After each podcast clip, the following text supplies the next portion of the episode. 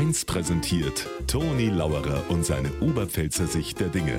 Immer werktags kurz vor 1 im Regionalprogramm für Niederbayern und die Oberpfalz auf Bayern 1.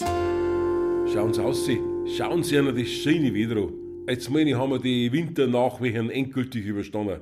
Das schaut jetzt schon sehr nach Frühling aus. Und man sieht auch schon die ersten Indizien in der Natur.